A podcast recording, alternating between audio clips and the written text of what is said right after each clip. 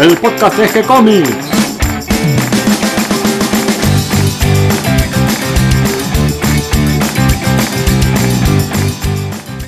Muy bienvenidos a un nuevo episodio de G-Comics, el podcast donde hablamos de todas las técnicas necesarias para realizar un cómic, cómo dibujar un manga y todo el conocimiento requerido para dibujar esa historieta que tenemos dando vuelta en la cabeza. Mi nombre es Gonzalo García, mi intención y la de todos los que hacemos G-Comics es colaborar con aquellos que estén interesados en avanzar, en progresar, en mejorar en su formación como dibujante de cómic. Y hoy me acompaña Catalina García. ¿Cómo estás, Cata?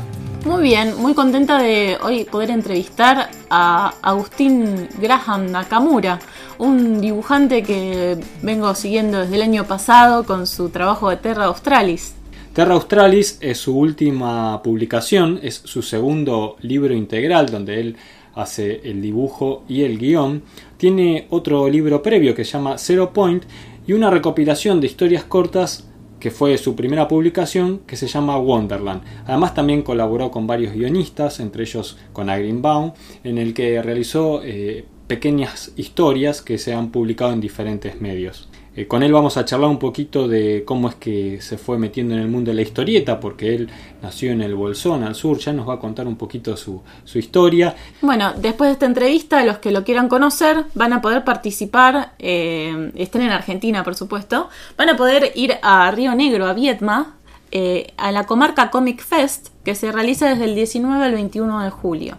Sí, allí va a estar de invitado especial Agustín Nakamura, porque buena parte de su vida la, vivió en esa ciudad. Eh, así que bueno, eh, es un poco volver a sus raíces y compartir un poco todo este viaje que él comenzó por allá hacia el final de su adolescencia. Y bueno, es una vuelta con un poco la valija cargada con todo lo, lo que estuvo trabajando, con sus dibujos, con sus publicaciones, para compartirlo con el pueblo con el que él se crió durante muchos años. Exactamente. Eh, entre los otros eventos que también los quiero invitar a que se den una vuelta, eh, tenemos mañana la feria en La Paz Arriba, es una feria de editores de historieta, van a estar presentes allí, todos argentinos, vendiendo las ediciones que publicaron a lo largo de estos años. Son unos cuantos editores, como 20 más o menos, que tienen ya algunos un camino largo recorrido, otros que están comenzando, como por ejemplo los de Libera la Bestia, y otros que ya tienen una buena cantidad de títulos publicados. Creo que es un lindo punto de encuentro para compartir también la experiencia de los editores y de contactar a los lectores. Y también los, ah, quiero aprovechar para invitarlos que el 19 de julio vamos a estar eh, con nuestra G-Comics Meetup número 15 ya, que vamos a tener esta vez a un guionista, ya nos vamos por, por el lado de la escritura, de la historieta, vamos a tener a Diego Grimbau que es un gran guionista argentino que trabaja para distintas editoriales, no solo de, Argentina, sino de Francia, Estados Unidos, Europa, eh, en todos lados, en todo el mundo. Es una buena oportunidad para hacerles preguntas directamente a él, consultarle sobre su técnica de trabajo, además como él da clases de guion, eh, creo que es muy didáctico en la explicación. Él tiene muchos eh, ejercicios, truquitos como para generar ideas, para estructurar una, una, primera mm, base de un guion y por supuesto cómo desarrollarlo luego como un maestro como lo hace él. Así que creo que es una linda oportunidad para conocerlo, conversar y hacerle las preguntas directamente a Diego Agrimbau que si uno se va a dedicar a, la escritura de guiones para historieta, guiones para cine, obras de teatro, creo que todos los consejos que él nos pueda dar van a venir bárbaro. Y si uno quiere ser un, autor integral, como en el caso de Agustín Nakamura, que hace sus propios guiones y sus propias eh, y sus propios dibujos, lo mismo que hace Feli White, ¿no? que él desarrolla también sus propias historias. Creo que eh, todo lo que nos pueda enseñar eh, Diego Agrimbaum es realmente algo que, nos va a dar como herramientas para poder trabajar de una manera más, más práctica, eh, ejercitar nuestra cabeza, generar ideas, cómo desarrollar esa idea después en la forma de un guion. Bueno, todo esto creo que es eh, en dos horas que podamos conversar con él directamente, café de por medio, nos va a venir muy bien. Yo creo que además, cuanto más podamos conocer el rubro al que nos queremos dedicar y profundizar sobre él, creo que, mejor conocer eh, estas formas de trabajo, me parece que está bueno, aunque no te quieras dedicar a escribir, eh, está bueno conocer cómo trabajan los demás para, para poder mejorar el nuestro. Yo pienso que lo principal de estas reuniones, de estas meetups, es que nos abren la cabeza, nos dan nuevas eh, técnicas y herramientas, vemos cómo trabajan otros, cómo solucionan otros eh, problemas que por ahí nosotros también nos enfrentamos y que no sabemos cómo resolverlos. O que hay otra forma novedosa de resolverlo y que todavía no, no se nos había ocurrido. Totalmente, estoy súper de acuerdo. Así que los invitamos este viernes y sin nada más que agregar, además de visitar nuestra agenda, porque vamos actualizando todas las semanas con nuevos eventos que nos pueden enviar, por supuesto, eh, vamos a escuchar a la entrevista con Agustín. Hoy tengo el gusto de entrevistar a Agustín Graham Nakamura. Agustín es dibujante de historietas, es ilustrador, es también eh, director de animación, estudió animación en Japón y mm, tiene tres obras actualmente publicadas, Wonderland, Zero Point y Terra Australis. Actualmente reside en San Pablo y bueno, estoy más que contento de, que podamos conversar este ratito y que nos cedas un poco de tu tiempo para, conocerte un poquito más. ¿Cómo estás, Agustín? ¿Cómo andas, Gonzalo? ¿Todo bien? Bien, muy bien. ¿Estás en San Pablo actualmente? Todo bien por acá, sí, sí. Estoy en San Pablo, eh, acá como de costumbre en mi estudio. Está un poquito fresco, por fin llegó el frío acá, pero está, lindo. Tiene un lindo clima San Pablo. Estuve el año pasado por allá en la XP, en la Comic Con que hacen eh, todos los años. Eh, un festival impresionante y hubiese sido una oportunidad para conocerte. Ya habrá otra seguramente. Ya habrá otra, sí. No, yo igual no, no, eh, no participé de, esta convención. fui hace un tiempo, sí, sí, es una cosa gigante. Yo participé de la, la Comic Con Argentina, pero esta es como medio es enorme, viste, están los estudios de cine, es una cosa medio megalómana como todo lo, lo de acá de Brasil, ¿no? Contanos un poquito cómo es que empezaste en el mundo de la historieta, cómo fuiste entrando en el mundo del manga, porque si no tengo mal entendido, te criaste en el sur, en la ciudad de Viedma. Eh, sí, yo nací en... No, yo nací en el Bolsón Río Negro, en el año 80, eh, y viví casi 10 años ahí, mi viejo vive ahí todavía. Eh, y en el 90, 90, 89, 90, nos mudamos con mi vieja a, y todo el núcleo familiar a la ciudad de Viedma, en Río Negro. Ahí se terminé el secundario, eh, perdón, el primario y el secundario completo, y en el 99 me fui a vivir a, Buenos Aires, donde vivía casi 15 años hasta el 2012. Em, historieta, bueno, historieta es algo que medio que hago habría que hablar de un poco de las influencias, ¿no? Cómo uno se pone primero en contacto con eso eh, y que cómo te agarra la curiosidad por, dibujar, ¿no? Este género tan particular. Dale, vamos a hablar un poquito de las influencias. Vamos a hablar de tus influencias a partir de, la última obra de Terra Australis. Te, cuento yo que noté en, tu dibujo. Primero, bueno, un nivel altísimo de dibujo, una calidad excepcional. Me encantó eh, no solo cómo, cómo, narrás, cómo construís la anatomía, sino también el clima que le das a, tus dibujos y eh, la historia, porque sos un autor de obra integral. Y mm, no solo pensás cómo contar la historia en dibujos, sino que además la, la desarrollás toda la historia desde tu propia imaginación. Eh, yo noto influencias de dibujantes como Urasawa, de dibujantes como Otomo, como el dibujante de Akira, pero también algunas influencias argentinas, porque me resultó muy simpático ver a un personaje que tiene ciertos parecidos con Ezra, el personaje de Morsinder del viejo Brecha. Sí, es, un homenaje eso. Eh, bueno, ahí va. Entonces, contándote un poco de las influencias. Yo vengo de familia japonesa eh, y, aparentemente irlandesa y, en español por ahí también. Eh, nacido en, Argentina, mi, mamá es vengo también medio de una familia como de artistas, mi mamá es pintora, eh, mi viejo es, viste, dibuja muy bien, canta, está metido como un poco en la música y qué sé yo. Eh, entonces en, casa eso se, era normal, digo, dibujar o leer o leer libros o tener libros de, arte o hablar de arte o, que haya historietas incluso. Mi viejo, por ejemplo, coleccionaba historietas europeas, eh, Metal Harlan, Totem, eh, Son 84, Simoc, La Fierro, Scorpio, eh, pero muy poco de Toledo Nipur y esas cosas, lo que era de Columba, había una que otra cosa por ahí, pero mi viejo le, eh, coleccionaba otras cosas.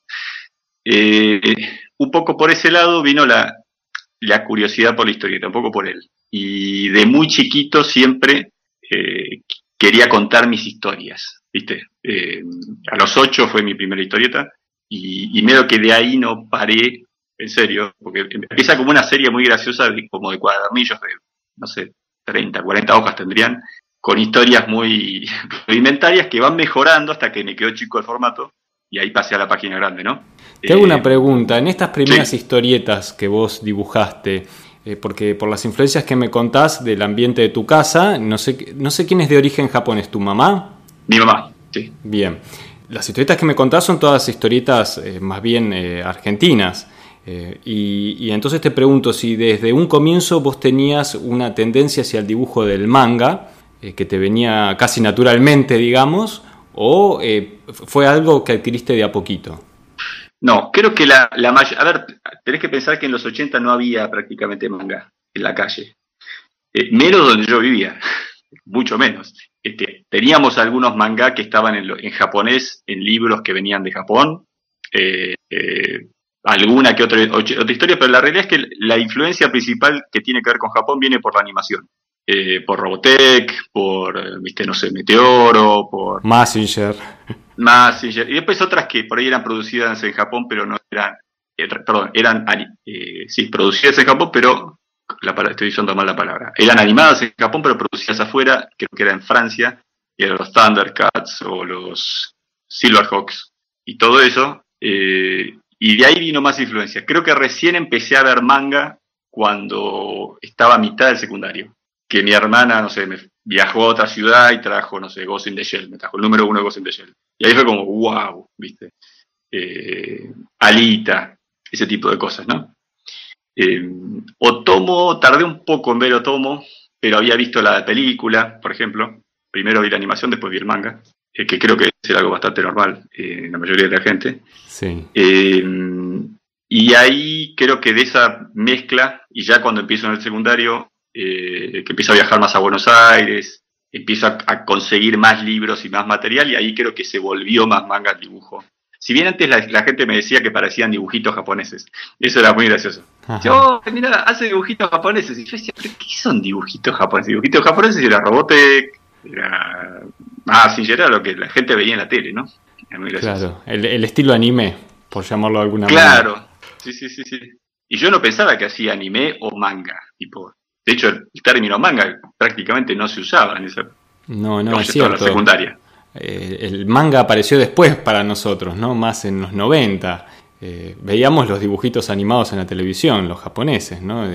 yo empecé con Meteoro en aquellas épocas. claro, sí, sí, sí, sí, sí. Este, y mm, bueno, eh, ese gusto por la animación hace que también después cuando me voy a estudiar a Japón en realidad, eh, ahí me metí más en animación y terminé, viste, haciendo un corto, dirigiendo por publicitarios. Eh, y, bueno, y en paralelo está la influencia del cine, que eso, eso, eso lo quise hacer para otra charla, este, porque soy sumamente cinéfilo y bastante de eso transpira en, mi trabajo, creo. Eh, aparte que después trabajé en, el, no voy a decir la industria, pero en varias producciones de cine este, y me encanta, es una cosa que me fascina. Aquí en Buenos Aires estuviste estudiando, creo que mm, hiciste diseño industrial en la UBA antes de ir a Japón. Sí, la cosa es así. Eh, en el 99 fue, ya hace 20 años. ¿eh? Eh, pasa muy rápido el tiempo. pasa, pasa de estirano. y viste que los que somos del interior es como que largamos la teta medio temprano porque, viste, nos ponen una estapilla en el orto y nos mandan a la capital y anda a estudiar. Es así. Chao. ¿Viste? Y ahí en el 99 yo me fui de mi casa con 18 años y no volví. Con 17 me fui de mi casa. Eh, y el plan era estudiar diseño gráfico, después yo me cambié a industrial. Eh, hice dos años contando el CBC. Eh, y después dije, bueno, no, esto me veo que no me estaba gustando, me estaba pareciendo que no era lo que yo quería hacer. Es que estabas buscando lo más parecido al dibujo que hubiera en la universidad. Es que lo que pasa es que cuando yo me fui a estudiar, vos tenías dos caminos. Era o, o, estudiabas Bellas Artes o estudiabas diseño gráfico por alguna razón medio bizarra, porque hoy en día podés estudiar historieta, por ejemplo. Yo, bueno, yo fui profesor de una carrera de historieta por cuatro años. Eh, Y en aquella época tenías esas dos opciones. Mi vieja era, por ejemplo, había estudiado Bellas Artes, eh, mi viejo es un arquitecto frustrado, eh, entonces era como que o eras diseñador o eras hippie. era como medio así. Hoy me arrepiento de no haber estudiado Bellas Artes. Debería haberme metido. Eh, pero bueno, venía con la cabeza la idea, otra idea, dije, no, me voy a meter en diseño. Y viste, hice un año, dos años, y ahí te das cuenta que no, que no es eso. Que vos lo que querés hacer son historietas, no estudiar tipografías y composición equilibrio, que obviamente después me sirvió un montón, ¿no? Lo poco que vi. Salí de la carrera, anduve bollando un tiempo y al poco tiempo, medio, no pasó mucho, la verdad, eh, enganché trabajo como eh, trainee de una agencia publicitaria, haciendo bocetos y qué sé yo. Y después de eso empecé a trabajar en, productoras. Tenía 19 años, o 20, 19 o 20. Y mm, pasaron varios, pasaron creo que cuatro años más o menos, y ahí después de ese lapsus de, trabajar un montón en estas producciones de cine, y publicidad y qué sé yo, ahí surge lo de Japón. Y me voy un año a estudiar a Japón. Pero ya primero que tenía experiencia, no es como que yo salí de mi casa y fui a estudiar animación. Eh, ya tenía cuatro años, cuatro, sí, de, bastante publicidad pesada. Eh, viste todo para ayer y algunas producciones incluso bastante grandes. Eh, y me fui, largué como todo por un año y, me, fui a estudiar a Japón. ¿Y qué tal fue esa experiencia en Japón? Porque además debe haber sido un cambio brusco no solo de idioma, sino también de, formas culturales. Eh, yo creo que como vengo de familia japonesa, eh, la, cuestión de las costumbres, de ciertas cuestiones culturales no te impactan tanto. Pero sí, es posible que para los argentinos, eh, yo mismo incluso, digo, estar en Japón es como casi lo más contrario que puedes encontrar, lo más lejano culturalmente, ¿no? Por ahí China es más lejano, no sé. No, ni siquiera, porque China conocemos más la cultura china, porque por conocer hay un montón de, inmigrantes eh, chinos, ¿no? Sí. Eh, Viste el super chino famoso. Sí, a mí la eh, cultura japonesa me resulta muy cercana porque tenía amigos eh, que también eran hijos de, familias japonesas, entonces es como que no me resulta tan extraño y además siempre eh, tuve como un gusto por, por la historia y la, cultura y la cocina japonesa. Entonces este, me resulta también bastante familiar, pero pienso que, que vivir allí, eh, no sé en qué ciudad estuviste, si estuviste en Tokio, en alguna ciudad así grande, debe ser impresionante el cambio. Eh, sí, no, yo viví, donde yo vivía, yo fui tres veces a Japón. Em, la primera como de vacaciones y me recorrí como bastante, de, todo poco estuve, estuve viendo. Y después viví un año en Sapporo, que esto es el norte, es como vivir en, Santa Cruz, en una cosa así te diría. Hay una ciudad muy grande, eh, que se llama justamente Sapporo, en Hokkaido, eh, pero después también me moví bastante, viajé bastante por, por el resto de Japón, de, varias de las, otras provincias.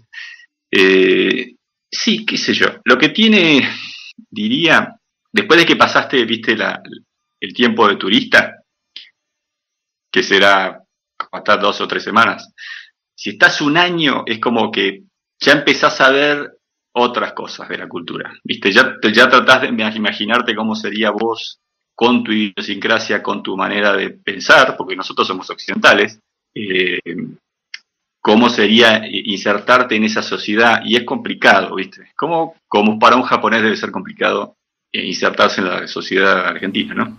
Hmm. Pero ¿Qué aprende un dibujante? ¿Qué aprende un dibujante de historietas eh, en una escuela en Japón? los japoneses lo que tienen por lo menos lo que yo pude, eh, si bien yo estaba como en una postura, en una posición medio rara, porque como que me habían dado como, un lugar eh, separado, tenía como no mi estudio, pero yo no tenía la obligación de seguir las, clases comunes, sino que yo me dediqué únicamente a un proyecto que, era para mí, que es mi cortometraje Fear. Eh, tenía como una, una posición distinta de un alumno regular, ¿no? pero lo que sí llegué a percibir de las clases que tomé es que son muy pragmáticos los japoneses. Tienen la cosa muy de, sentarse a hacer, ¿viste? Eh, o sea, hagamos y mientras estamos haciendo vamos corrigiendo lo que haya que corregir y pero no son no tienen la cosa tan teórica, ¿viste? Como que querés hacer manga, bueno, ¿cuál género primero? ¿viste? Porque hay 10 millones de géneros distintos. Y cada uno de esos pibes se sentaba y hacía el manga. Y lo iban corrigiendo eh, en base a lo que él hacía. Pero no es que le decía, mira, el manga tiene que ser así, así. Y después el pibe trataba de hacerlo. No, arrancaba eh, como le saliese, ¿eh? porque ojo, tampoco. También hay yo como que quebré un mito, viste, que tenés que en la cabeza que todos los japoneses dibujan bien y que todos son geniales y que todos son re sacrificados. Está lleno de gente que dibuja mal, está lleno de gente que le sale igual que a los argentinos el manga, eh, viste, que, que, no aparece o que le falta esto, que le falta aquello, pero bueno, justamente cuando estudian van puliendo eh, hasta que quede igual, viste, pero eso es una escuela, eso se aprende, es como tratar de dibujar, eh, no sé, cómic. Hoy el cómic americano, por ejemplo, está mucho más abierto, ¿no? Pero no sé, en los 90, viste, el estilo específico de cómic era uno, medio que tenías que hacer ese, si era Deseo, si era Marvel. Eh, el manga todavía es bastante estricto, diría, en ese sentido. No se abre tanto estilísticamente, ¿no? Es raro ver a alguien que haga una cosa que no parezca manga, justamente. Claro, claro, sí, sí. ¿Y, y cómo, cómo, te decidiste por hacer eh, tu primer libro de historieta? bueno, retomando un poco lo que te contaba antes, yo arranqué como de muy chiquito dibujando mis historias y siempre me gustó hacer mis historias. pero ¿qué pasa? Cuando me voy de mi casa y qué sé yo, y llego a Buenos Aires, eh, y me meto a trabajar en publicidad. Yo hasta ese momento nunca había usado mi dibujo como una herramienta de, procurarte el pan, digamos, ¿no? Eh, y esto hace que me, me desgastaba muchísimo y paro de dibujar historietas. Eh, porque yo hacía historias cortas, que son la mayoría, no la mayoría, perdón, porque hay un montón más todavía. Una selección están en Wonderland, que es una antología que editó eh, Editorial Pictus. Eh, son varias de las que más me gustan y que tiene como mismo tema. Eh, pero yo hacía esas historias cuando tenía tiempo libre, mientras estaba en la facultad o en la secundaria, qué sé yo. cuando empiezo a trabajar en publicidad es como que, viste, no te queda ganas, ya después de haber trabajado durante, viste, 72 horas seguidas, durmiendo dos horas, en total, en laburos para publicidad, no me, no tenía ganas. Después de que vuelvo de Japón, eh, me voy a Japón a estudiar animación, termino el corto, no dibujé una página de historieta por poner el 2003, 2 al 2008, ponele. Casi 5 o 6 años no dibujé nada. Y una vez que terminé mi corto, que eso me tomó 3 años terminarlo, ahí dije, bueno, ahora quiero hacer otro proyecto largo como esto, como este cortometraje. Que son 12 minutos, pero igual 12 minutos tardas un montón de tiempo en hacerlo. Son muchos dibujos en una animación. Eh, pienso que además te debe haber aportado eh, esa, esa, visión del movimiento que a veces nos falta cuando solo hacemos historieta. Y además le, habrá incorporado a tu estilo todo ese manejo de cámara, de tener en cuenta el encuadre, que, eso se nota en las páginas tuyas. Eso un poco viene de la publicidad, bastante de la publicidad. Eh, creo que lo, lo más importante que yo rescato de lo que aprendí en Japón para aplicarlo a la historieta es, son los métodos de planificación, de producción. Que eso ¿cómo, sería eso? Eh, viste que en general te dicen, no, mira, para hacer una historieta son solamente dos cosas. Eso es lo que yo escucho. Eh, dibujar bien y escribir más o menos bien. Si vas a escribir, ¿no? Ponele. Porque si no, hay muchos dibujantes que dicen, no, es narrativa, son como dos cosas. Pero en realidad son 100 millones de cosas más. Hmm. Eh, y creo que para, por lo menos para mí, desde lo que yo aprendí en la animación, lo más importante es cómo planificás un proyecto grande. Porque no es que empezás en la, primera página y terminás cuando se te termina el libro. Porque tenés que saber, dijiste, cuántas páginas son, cuántos meses, meses querés poner, no sé, balancear las secuencias de acción, balancear los capítulos, balancear eh, un montón de cosas. Y mm, eso un poco lo aprendí o lo, lo aprendí, de hecho después lo, lo terminé enseñando durante muchísimos años. Eh, a mis, eh, la gente que estudió conmigo después, que eso es lo más importante, para poder saber, viste, cuándo uno va a terminar un proyecto. Lo importante no es, está lleno de, proyectos que están empezados, pero hay muy pocos que están terminados. Claro, nunca terminados, es verdad. Este, y eso es, creo que lo más importante fue los métodos de, de planificación y de producción, ¿no? Qué bueno, qué bueno, porque es algo que en realidad parece tan alejado de lo artístico. Eh, y sin embargo es fundamental para poder eh, encarar y como vos decís, empezar y terminar un proyecto de, largo alcance como es un libro. Eh, hablanos un poquito de Terra Australis, tu última obra. Sí. Eh, bueno, pasando un poco, eh, este primer libro que hablamos no es este, sino que es Zero Point, ¿no? Sí. Que es el primero, primero. Eh, Terra Australis, bueno, te cuento brevemente, antes como para entender un poco por qué estoy haciendo lo que estoy haciendo, o hice lo que hice en Terra Australis. Eh, yo cuando vuelvo a la historieta quería hacer un proyecto que sea interesante, entretenido de hacer, o sea, con todos los, con todos los desafíos y el compromiso que implica hacer una novela gráfica, eh, pero tenía que ser entretenido, entretenido para mí de hacer. ¿Entendés? No, no iba a ser, qué sé yo, la adaptación de las obras de Edgar Allan Poe. Me encanta Poe. Pero no sé si quería ponerme a dibujar, viste, no sé, 50 páginas de, de algo que más o menos, y después lo que a mí me interesa eran dos, eh, acá fue como, bueno, no, quiero hacer algo entretenido, inspirado en las películas de acción de los 80, de los 90, este, del anime y qué sé yo. Eh, y ahí surge eh, Zero Point. Pero también, obviamente, reforzándolo con el guion, con historia que más o menos se la banque. Y anduvo súper bien, por suerte, súper, súper bien. Eh, ahora, cuando vengo a mi segunda novela gráfica, que vendría a ser Terra Australis, ya en este caso quise inspirarme en cosas que más o menos yo conozca eh, personalmente, ¿no? No solo inspirado en alguna película que vi. Eh, si bien también hay, muchas inspiraciones para Zero Point, para Terra Australis de, cine, ¿no? Eh, y ahí, bueno, hay cosas que tienen que, ver con, no sé, viajes que hice durante mi infancia, una época, por ejemplo, post época de proceso, ¿viste?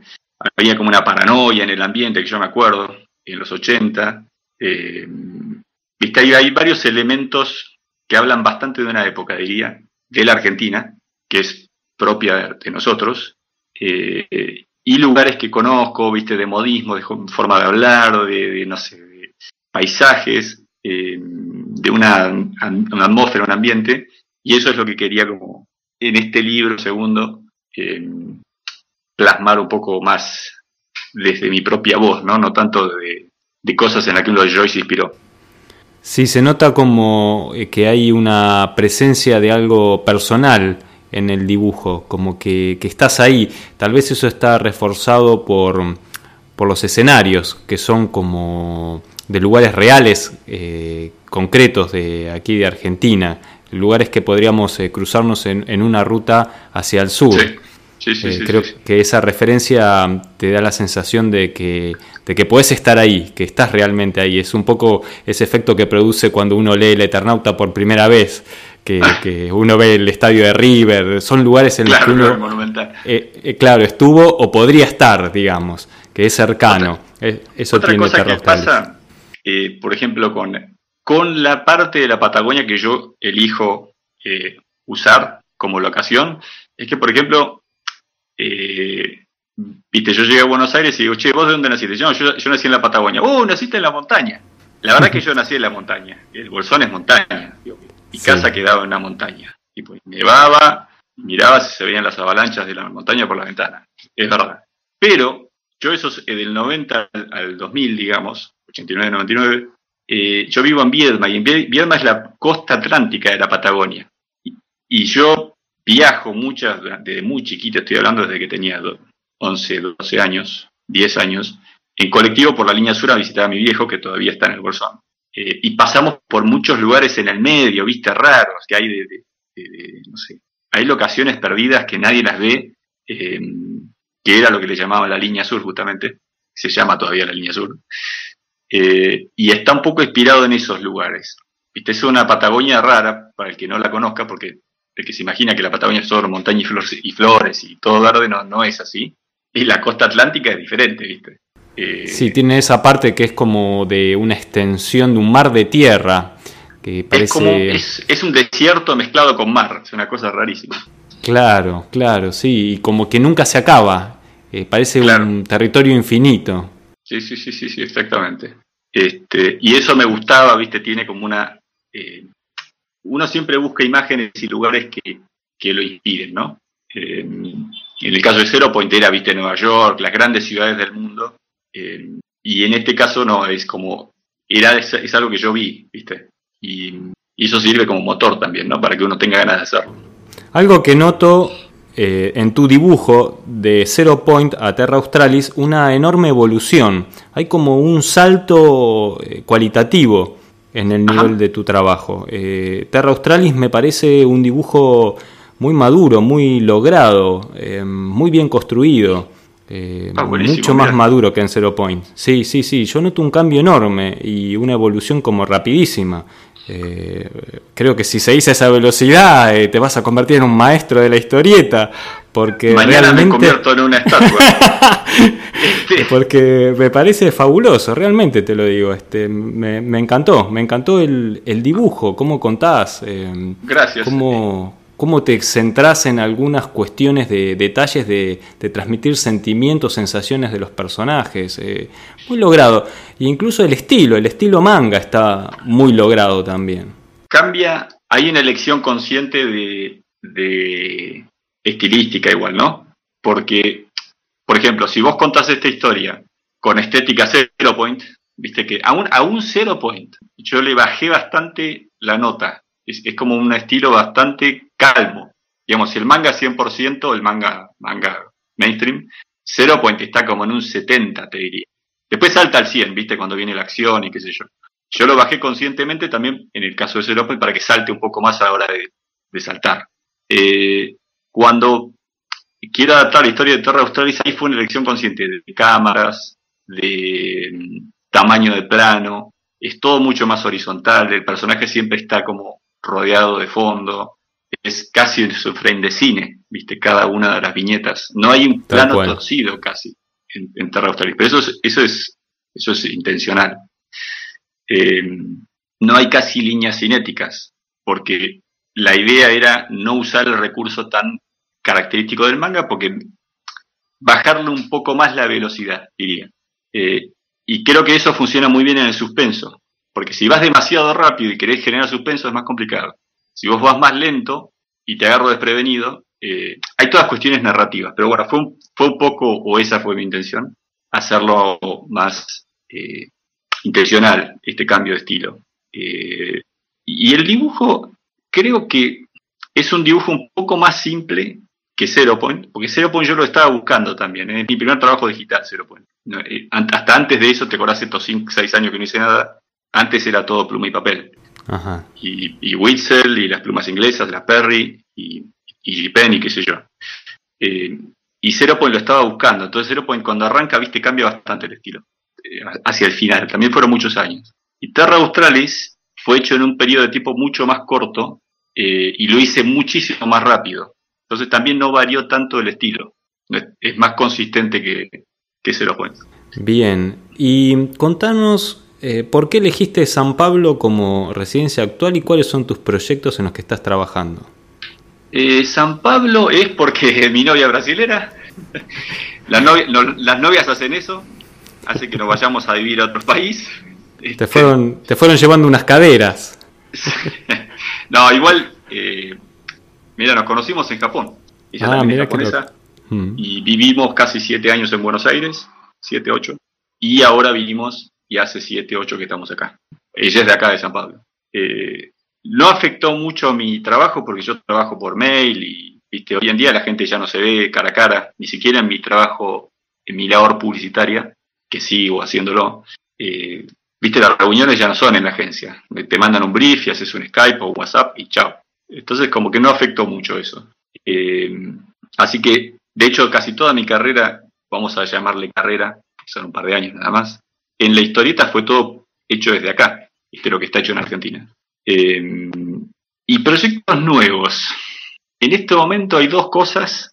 Eh, estoy trabajando, empezando a, conceptualizar mi próximo libro, pero también es un poco temprano hablar de eso porque estoy empezando a cerrar la historia. creo que ese es un proceso bastante largo, em, de juntar notas, de ver referencias, de rever material, de releer cosas. Em, y juntar y juntar y juntar y juntar y juntar y meterlo todo, viste, como en esa mega, mega olla y lo revolves hasta que a ver si le encontrás la vuelta, ¿no?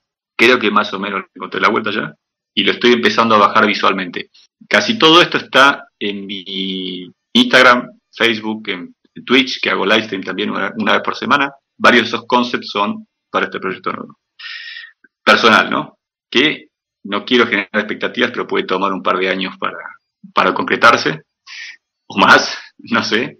Eh, y después estoy trabajando en un libro de que no puedo contar nada, desgraciadamente, medio largo, eh, que no es para mí, con un guionista, eh, es una novela gráfica y que voy por un poco más de la mitad del proyecto ya. Así que calculo, es mi primer encargo, trabajo por encargo grande, digamos, y calculo que en un par de meses ya se, se anunciará. No lo sé, no lo sé porque no depende de mí, ¿no? ¿Es un libro que se va a publicar en Argentina o en otro lado? En otro lado. No sé si llegará a Argentina por ahora. Bueno, cuando, cuando se pueda decir algo, contanos. Sí, sí, no, por supuesto. así estamos atentos. aparecerá en las redes en todos lados. Bien, bien. Bueno, eh, muchísimas gracias Agustín por todo este tiempo que nos dedicaste, por contarnos un poco de tu experiencia y de cómo es que trabajás también. Vamos a sumar eh, tus redes sociales y contactos junto con el audio del podcast para aquellos que quieran seguirte, hacerte alguna consulta eh, y poder ver más de tu trabajo y conocer más tu obra. Dale, gracias a vos, Gonzalo. La verdad que es, esto yo siempre, uno por ahí no lo dice tanto, pero es gracias a ustedes que mucha gente se entera de lo que estamos haciendo eh, ciertos autores, ¿no? Porque viste que el trabajo del dibujante es medio privado, eh, imagínate más el dibujante que ese autor, escribe sus cosas, que estás años, viste, haciéndolo y solo cuando sale pasan un montón de cosas y sale alguna nota o sale no sé qué, eh, pero son periodos como que muy, de mucho silencio y hay mucha gente que se olvida, viste, de lo que, de que existís o que existe un libro no sé cuándo. Así que bueno, gracias a ustedes, también nos ayudan a estar un poco más presentes quizás en los espectadores o los, oyentes en este caso. sí, nos mantenemos en contacto, Agustín, y en algún momento haremos alguna otra charla. Te agradezco muchísimo, te mando un enorme abrazo y espero que nos conozcamos personalmente en algún momento cercano. Bueno, dale, dale. Abrazo grande. un abrazo. Chao, chao. Hasta aquí llega el programa de hoy. Espero que esta charla con Agustín Nakamura les haya resultado útil e interesante. Le damos la bienvenida a todos los que se sumaron al episodio del día de hoy y gracias a todos los que siempre nos comparten en sus redes sociales y ayudan a que cada vez seamos más. Recuerden que pueden escucharnos en iTunes, en Evox, en Stitcher, Spotify y Google Podcast, entre otros. Que si les gustó el programa pueden darnos un me gusta, pueden escribirnos, darnos sus ideas, sugerencias, también proponernos su trabajo para publicar. Y pueden acercarnos también las reuniones, encuentros, presentaciones de libros. Nosotros ayudamos a difundir el trabajo de los artistas en general. Y recuerden que todas sus propuestas serán bien recibidas, así como sus invitaciones y, y sus trabajos, por supuesto. Cualquier comentario que nos quieran realizar nos pueden escribir por el Facebook, por el Instagram, por el Twitter o si no por mail al hora.gcomics.online. También pueden recorrer el sitio de gcomics.online, donde van a encontrar cómics, manga, historietas que los artistas nos ceden generosamente para compartir con todos ustedes.